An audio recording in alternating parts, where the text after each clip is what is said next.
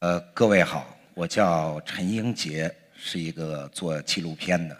我的父亲啊，经常拿我和一个婚庆呃录影团队来进行比较。比较的结果，他呃他的结论是说我不行，效率太低。因为拍婚庆那哥们儿呢，呃，在第二天就把片子剪出来啊，刻成了 DVD 光盘，交到每一位亲戚的手里。最近呢，我的父亲对我的看法有所改观。呃，因为今年我和小伙伴们一起做了一个烧烤的纪录片，呃，叫《人生一串儿》。呃，很高兴有不少朋友呢喜欢看这个节目。呃，如果现场有看过这个纪录片的人呢，可能听出来了，对这个配音呢也是我。有，呃。有网友评论说，这个配音，呃，一定是一边吃着腰子一边念的。呃，我很难想象，就是在配音间里一边吃着大腰子一边念稿是一个什么样的情景。但我想他的意思，如果是我念出了烧烤的这种温度和滋味，那我觉得这个评价还是很高的。呃，我先跟大家呃分享一下我自己关于这个吃烧烤的一些回忆。呃，从初中开始我就呃离家住校了，也就是说呃基本上自由了。当然呢，这种自由并没有让我很快吃上烧烤，因为呢没钱。我记得当时在我的老家河北廊坊。呃，做这个烧烤的基本上都是来自新疆的维族人，这个印象呢，呃，后来在我们考察的时候得到了印证，基本上每个城市第一批做烧烤的人都是新疆人。当时给我印象最深的一个就是这个孜然的香味儿，它混着这个羊油在火上一烤，特别香，满街都是这个香味儿，而且是一种我很不熟悉的一种香味儿。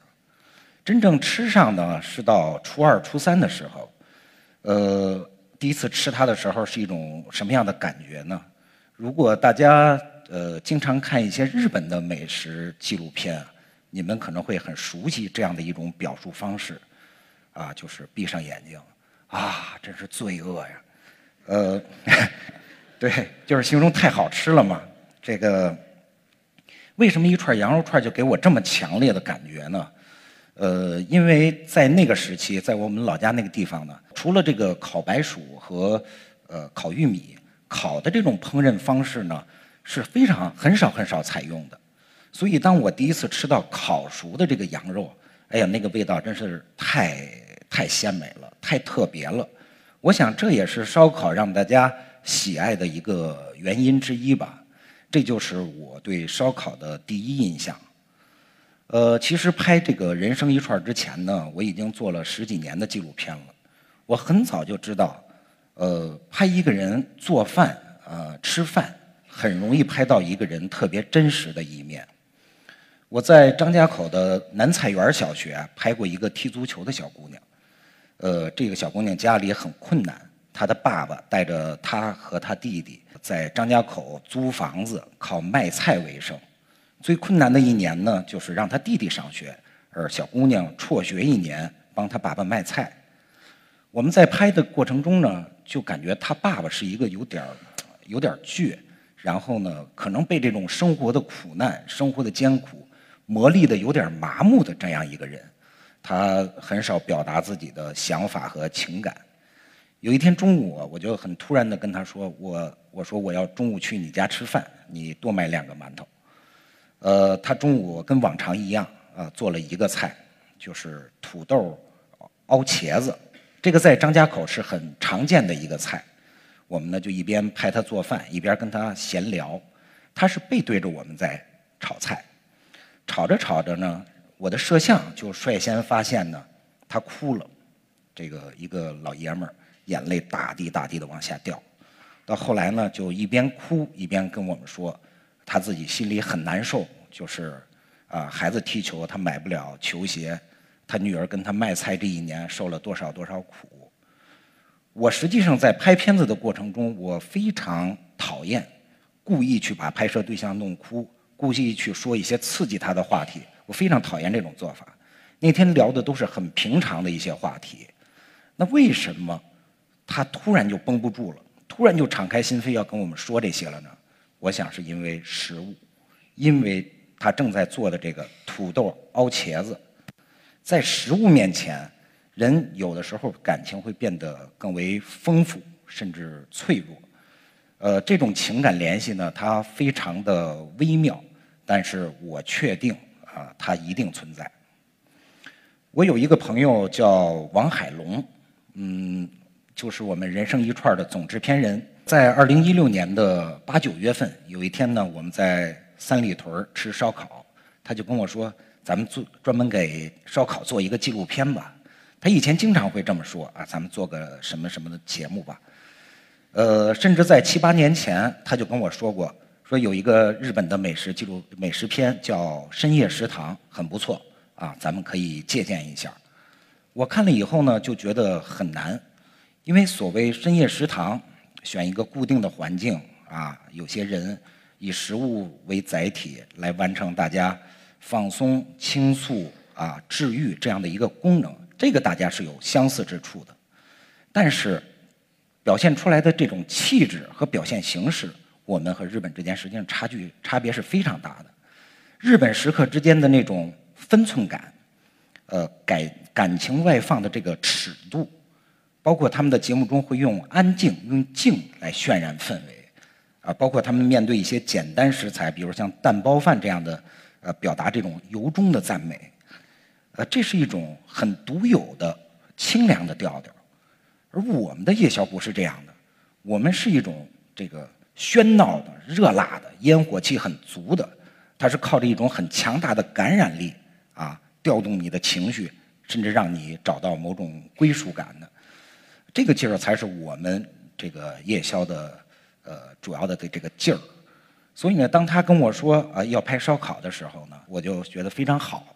其实拍美食很不容易，呃，我听过一个笑话，呃，据说是来自于真人真事，呃，说有一个老外来到中国，呃，他扬言呢要在一年之内从成都出发啊吃遍中国美食，结果三年过去了啊，有人忽然想起了他。就说这这哥们儿完成了他的计划了没有？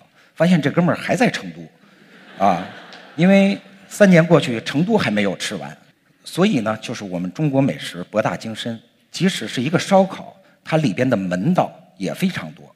我们就做了很长时间的功课，呃，从烧烤是怎么样一种化学反应，到牛身上不同部位的肉叫什么名字。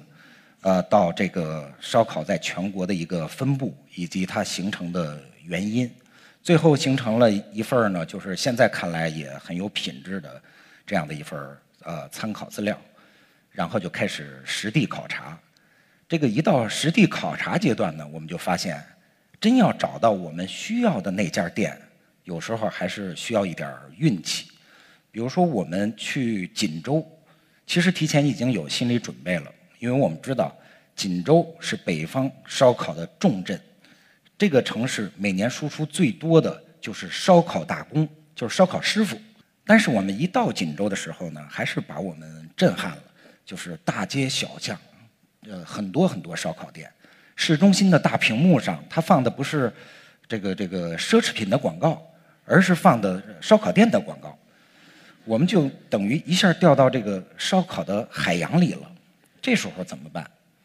我们刚到入住酒店的时候呢，我就随口问那个前台的小姑娘：“我说哪家烧烤好吃啊？”呃，小姑娘很自信：“你就说你要吃啥吧。”她的意思呢，就是说你随便挑。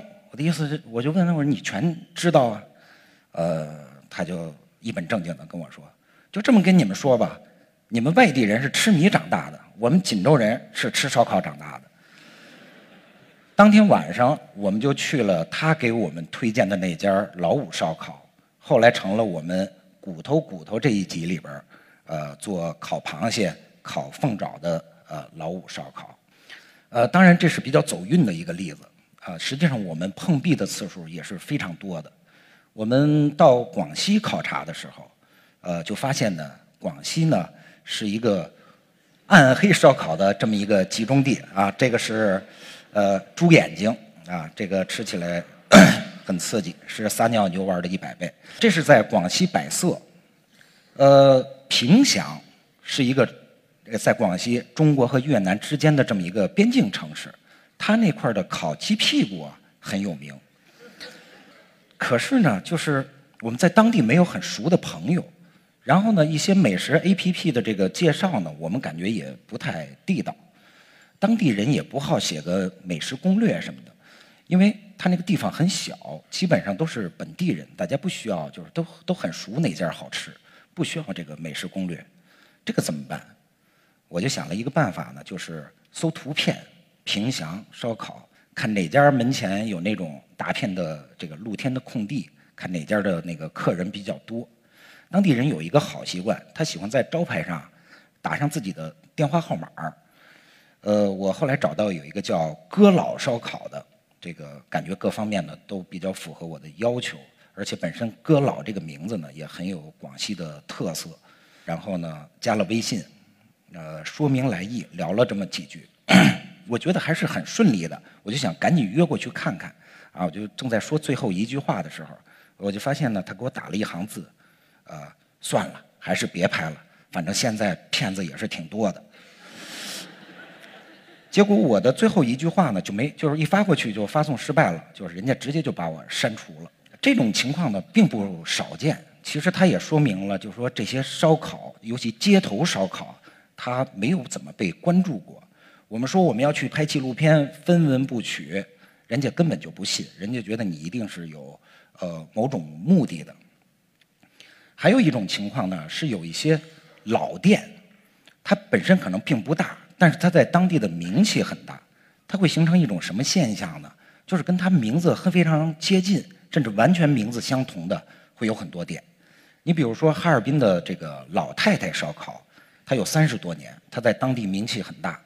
韩国有一个美食节目，大家可能很熟悉，叫《街头美食斗士》，美食家白中原。啊，他在各地搜寻这种最地道的街头美味。他好像就是今年也到了哈尔滨啊，也走访了老太太烧烤。我们可以看到呢，呃，他这个完整的名字叫北三正宗老太太烧烤。这个店呢，实际上和我拍的老太太烧烤呢，就在同一条胡同里边。这是二零一一年的时候的一张照片。这画面前面的这个人呢，是我拍的这个老太太烧烤的。呃，叫房九田。我们可以看到，在那一会儿，二零一一年的时候，刚才那个北三正宗老太太烧烤，呃，它的名字呢还叫胖哥烧烤。到二零一八年，它已经叫老太太烧烤了。如果大家观察仔细呢，会发现这个招牌的后面那个也是老太太烧烤。所以，它一条胡同里就有三家老太太烧烤，也难怪把咱们这个韩国的美食家也给。搞糊涂了，在我们搜寻这种传奇小店的过程中呢，还有一种情况，就是人家也不是觉得我们是骗子，呃，他只是觉得他压根儿就不稀罕被你拍。在武汉呢，我们打听到有一个叫祥彪烧烤的，这个烧烤的老板呢，长得很像香港的一个明星，叫袁华，就是那个功夫里边那个包租公，要会太极的那个。呃，这个人呢，这个很有点市井奇人的这个气质。他是呃，天气太冷不烤，天气太热不烤，心情不好也不考啊，打打麻将也不考啊很有个性。我们是费了很大的力气啊，找到了他的这个店。下午到的，到的时候呢，他刚好走了，我就赶紧要了电话给他打，啊，很客气，好啊，好啊。那个欢迎欢迎，你们等我一会儿，我就来。在等他这会儿呢，我们就做了两件事情。第一件事情呢，就是去观察食要观察吃东西的人，就发现呢，哎，有的人西装笔挺，像刚刚下班；而有的人呢，穿着睡衣，像刚刚起床。就是他的食客，呃，好像每个人都活在自己的一个呃生物钟里面，很有意思。另外呢，我们尝了尝他那块烤的。呃，藕片非常惊艳，他把这个藕的那种脆甜和烧烤的那种咸香结合的非常好。你你吃不腻。啊，当然呢，你也不可能吃腻，因为呃，他这么多的客人呢，实际上只有这样的一台机器在烤。这是一台八十年代的呃电烤炉啊，只只能烤四排，每排是十一串他的意思可能是呃买十赠一。同时，只能烤四排的情况下，有这么多客人，他的这个这个，我当时见的时候是他的外甥在烤。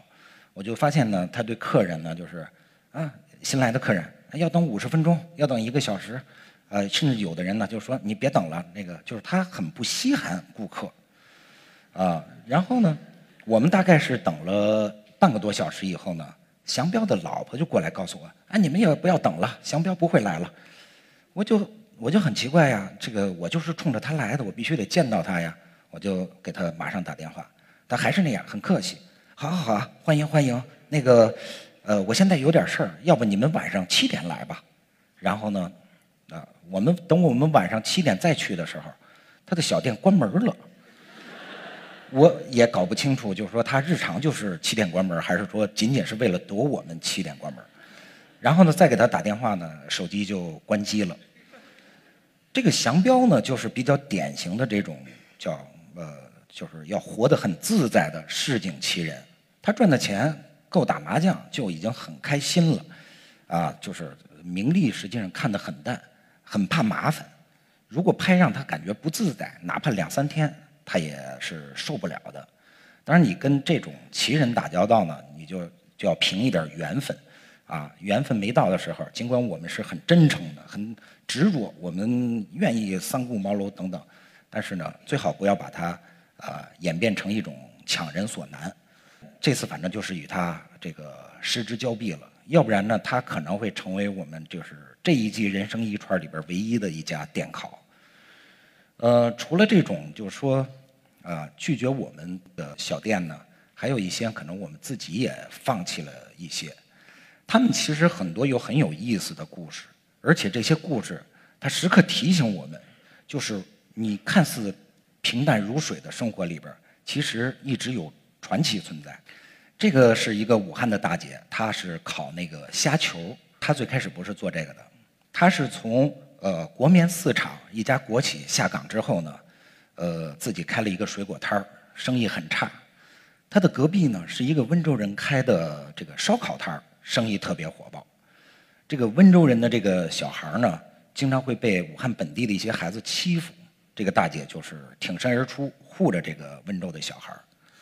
呃，有一天呢，这个呃温州的这这家人呢，他们就想离开武汉回老家了。临走的时候呢，他就问这个大姐，说你想不想干烧烤啊？呃，大这个大姐说想啊，我看你那个生意还是蛮好的。啊，温州人就说啊，我还有一天时间，那个能学到多少，那要看你的了。结果呢，第二天呢，他们就一起去买肉啊，就学怎么选肉啊。拿回来怎么去切肉，怎么穿串儿，怎么烤，怎么撒料，然后温州人就搬家走了。呃，他把这个呃烧烤的用具和剩余的一些调料呢，就留给了这个大姐。从那一天开始，一直到今天，有二十多年了。这个大姐其实就一直在做烧烤。呃，她现在的店呢，其实也挺大，生意也不错。呃。相当于那一天，实际上就改变了他的一生。他的仗义，他当时保护啊温州小孩的这种仗义的行为呢，实际上带给他回报了。我们如果啊喜欢看，比如说武侠小说，一些小说，我们有时候会看到这样一句话，叫“仗义每多土狗辈”。实际上呢，我们拍的这些烧烤小摊儿、小店，它。某种程度上就属于这种贩夫走卒、土狗辈，所以呢，在拍摄这个的过程中呢，呃，我们确实也听到了很多这种非常仗义的这种故事。我们在拍摄的时候呢，还发现一点，就是烧烤摊上食客和老板呢都是主角，他和很多大店、很多这种呃其他类型的快餐不太一样，就是。食客和老板会形成比较特殊的一种关系。有一段时间呢，就是一有空，我就是在微博上就搜就呃输入“烧烤”两个字去搜，它会出来海量的信息，我会我想是从里边去找到一些线索。有一天我发现一个很有意思的人，一个北大的博士。这个北大博士啊，他是一个奇人辈出的这么一个团体。我曾经拍过一个在北大的医学部啊学了八年医学的呃哥们儿，这哥们儿毕业之后呢，专职打麻将。呃，当然他打的是一种竞技麻将。啊，再说回就是我微博搜出的这个这个北大博士，他叫李文迪。呃，这哥们儿呢发微博的频率很高，几天发一篇。每一篇微博都在讲他今天吃了什么饭，所以就这哥们儿就是天天拔草换着馆子吃。我想他每个月的这个，而且他饭量很大，你看他点的菜很多。我相信这哥们儿每个月的这个饭钱一定不少。他的有一篇微博里啊，呃，写到了他回扬州老家过年，其中提到了又回商老三烧烤怀旧啊。呃，遇到了几位扬州中学的呃校友，啊，也稍微点评了一下商老三烧烤的这个肉串儿，呃，大小口味的变化。你在听他说这些话的时候呢，你就会感觉到，对于商老三烧烤的这种口味的这种变化呢，他说的很委婉，带着一种呵护、一种维护，不说重话。我们当时呢，正好是缺一个，就是说烧烤与。高中啊，大学与学校之间有关联的这么一个例子，因为其实对烧烤来说，学生是非常重要的一个呃客户呃集体。然后我就联系了他，他给我推荐了《扬州晚报》的一篇文章，哎，就是这篇文章。烧烤摊儿在名校门口摆了十三年，食客中也许出了上百位博士，因为这个扬州啊是名校，江南名校，啊朱自清的那个学校。从北大的这个博士李文迪，到这个这个扬州晚报的这个记者叫龚君玉，他们都是扬州中学的毕业生，他们都对原来校门口的一家叫商老三的烧烤念念不忘。呃，我觉得这很符合我们要拍烧烤的那个意思。其实我们在去拍摄的时候呢，发现了一个更为庞大的由扬中毕业生组成的，就是商老三的这个食客的群体。第一天我就看到了一个呃女孩在那吃烧烤，也不能算女孩了吧，她应该毕业很多年了。她跟我说，在她怀孕的时候啊，特别馋商老三的这个烧烤，但是怀孕的时候好像不太适宜吃烧烤。她的老公啊就给她规定了，你每周最多吃一次，每次呃最多十五块钱的，就是过过瘾就得。这个姑娘呢，当然把她老公给她的这种额度用得很满，啊。所以呢，她每次去吃烧烤，张老三都不需要问你要点什么，就是就直接烤就行了。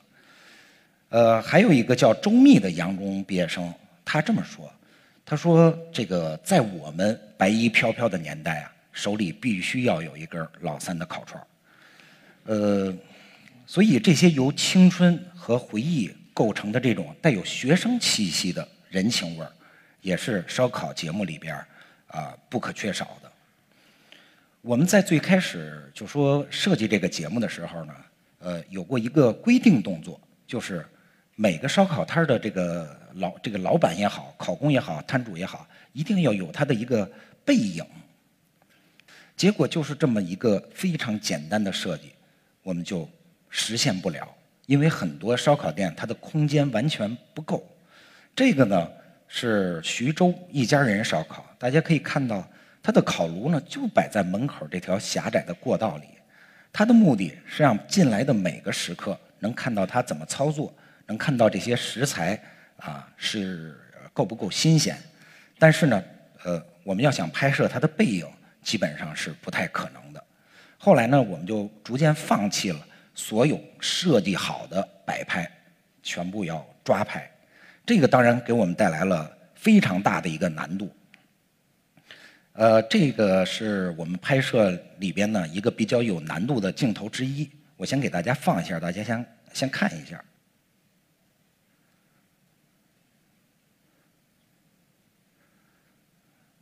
啊，这个配上音乐可能会效果更好。呃，这个镜头叫什么呢？它叫大范围延时。要求是什么？在十秒之内，镜头必须从靖宇街的头道街运动到十三道街，同时要在这十秒之内，天要由下午的阳光明媚，一直到晚上这个华灯初上。这样的一个镜头怎么去实现呢？他就要求我们的摄影师从头道街开始，走一步拍一张照片走一步拍一张照片然后最后把这些照片串起来。当然，这里边是有技术难度的啊，就为了保证这个画面是很平滑的，是有技术难度的，啊，这个就不去细说了。就这样的一个镜头，我们的摄影师拍了七个小时，他从下午的三点拍到了晚上的十点，在东北的这个街头，在那个时间呢，基本上是零下十度上下，啊，连续七个小时，啊，只能靠喝点热水来取暖。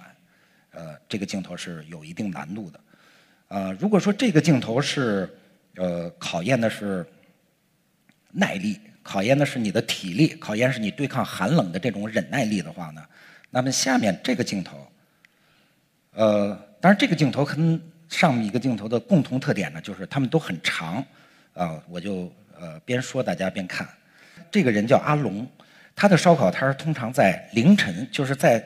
接近早上的时候才要完工，而且这个镜头我们要拍到，呃，环卫工人来打扫这个环境，这就是要求我们所有摄制组的人员，整个一夜不能合眼，一直拍到这个清洁工把这个地面打扫干净。除了这个景别呢，其实我们还有其他的机器，那其他的机器其实捕捉到了一些很有意思的东西，比如说阿龙和这个环卫工人。很熟悉，他们配合在一起打扫的时候呢，呃，非常的默契，一看就是长期合作。包括每次这个打扫完了呢，这个阿龙会给这些环卫工人呢拿一些水，拿一些饮料。这里边就有一种特别动人的东西，它有一种不需要言说的，就是互相体谅、互相理解。阿龙知道自己因为做烧烤把这个地面搞脏了。给环卫工人增加了这种呃工作难度，所以呢，他要帮着一起打扫。而环卫工人呢，也知道阿龙做这个烧烤谋生不易，他们想尽量的把这个地方打扫干净一点这个要不然的话呢，阿龙可能会有别的麻烦，甚至可能以后就没有办法做烧烤了。这里边其实有着一种特别朴素的互相帮衬、互相体谅的这么一种人情味儿。这个呢，也是我们这个片子里边做烧烤这样的节目里边啊不可或缺的。我们这个节目其实，在播出的过程中呢，呃，出现了一些这个网友其实给我们总结了一些金句，比如说关于黑和白的这种对比啊，呃，有两个例子。这个呢是这个吉林辽源的，他叫小军，他说的这句话是。老妹儿，你知道我为什么这么黑吗？因为我不想白活一辈子。这像是一句玩笑话，一句俏皮话。但实际上，由他这么一位开门迎客、某种程度上历尽沧桑的一个人呢，说出来，他就显得特别的意味深长，这个五味杂陈。还有另外一个黑和白的对比呢，呃，讲的是这个张小黑做豆皮儿。呃，我们当时这句解说词写的是，呃，老张很黑，磨出的豆腐很白。老张为什么黑呢？因为老张做的这个干豆腐啊，呃，他是怎么做呢？我给大家先简单说一下。他最关键的一步就是泼豆腐，要靠手上手腕的巧劲儿，把一种很粘稠的，类似于豆腐脑那样的豆浆，啊，一泼一拉，摊成非常均匀的一张薄片儿。这个除了靠手腕的巧劲儿呢，还需要眼力。他在他的豆房里选了最明亮的一扇窗户，在这个窗户下来操作这个，啊，天长日久呢，把它晒得非常黑。他在做这个动作的时候，全神贯注，心无旁骛，两眼放光。哎，我觉得这样的画面就特别特别能够打动人，特别能够打动我。有时候打动人，他并不是靠一个。呃，很长的故事，就是一个画面，其实也有它的这种动人之处。比如说这个，这个是西昌小二烧烤这个哥们儿说的一句话，就是在外面想家的时候，除了想我爸，就是想这个，就是想这个烤肉。这种话你让我们去想，是根本不可能想出来的。就是，但是他说的特别真诚，特别真实。呃，包括这这个人呢，是商老三的老婆。有的时候呢，就说他们说出了很有意思的话呢，但是因为我们拍摄的都是海量的素材，你是不是具备这种意识，能够把它留下来？比如说商老三的老婆呢，他怎么说把吃的搞干净一点呢？他说的是家里搞脏一点不要紧，但吃的东西一定要搞干净。其实，在我们往常的这种剪辑习惯里边，有可能第一句话就不要了，就是家里搞脏一点，这个就不要了，你就说是怎么搞干净一点就行了。但是在这次的时候，这次我们就把前面这句话一定要保留，因为这句话他说的特别的坦诚，没有多少人愿意说自己家里搞脏一点不要紧，而且这样的一句话，他可能这个人也就出现过一次两次，一下让这个人的可信度。这个人的鲜活程度就立起来了。好玩的例子还有很多啊，我就不多讲了。总之呢，我们力图去呈现一个真实的生活质感给大家，而观众呢，其实也把我们这种努力呢，呃，看到了。那我为什么呃要留下这样的一张画面呢？因为我们做纪录片的人，大多数做纪录片的人，实际上收获的这种呃反馈啊是非常非常少的。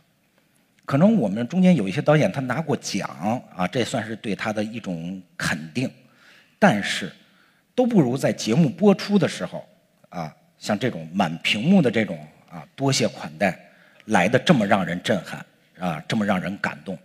其实作为一个纪录片的导演呢，他有的时候不可避免的要夹带一些私货。人生一串呢，就说除了啊，想向大家展现美食啊。刺激口水，某种程度上在辅助一下消化。它实际上呃是希望大家把呃把你的目光呢转向你周围这些平凡的人啊，当然做烧烤的只是其中之一，去看看你周围呃这些真实的生活，真实的周围的周遭的世界。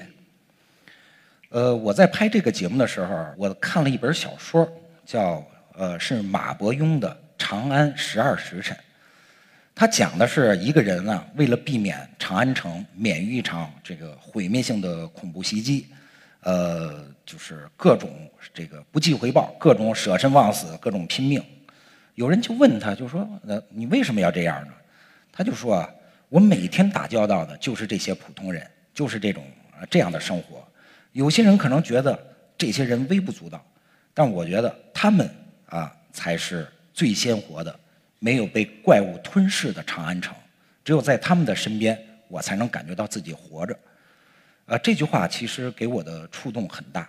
现在我们可以在家里用互联网浏览世界，呃，用手机点餐，当然也可以点烧烤。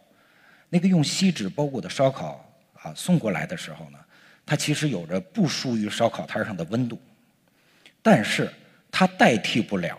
朋友相约啊相见的这种感情流动，我们这个眼神交流、举杯相碰，这种不自觉的仪式感是无法复制的。呃，何况你在烧烤摊上，你还可以看看啊周围有没有有趣的人，可以看看这个五彩斑斓的世界。所以呢，如果你有什么不开心的事儿，我建议你去找一个。最热闹的烧烤摊儿去试试，因为这个烟火人情，它确实有一种非常神奇的治愈功能，而世间百态，则是一道最过瘾的下酒好菜。谢谢大家。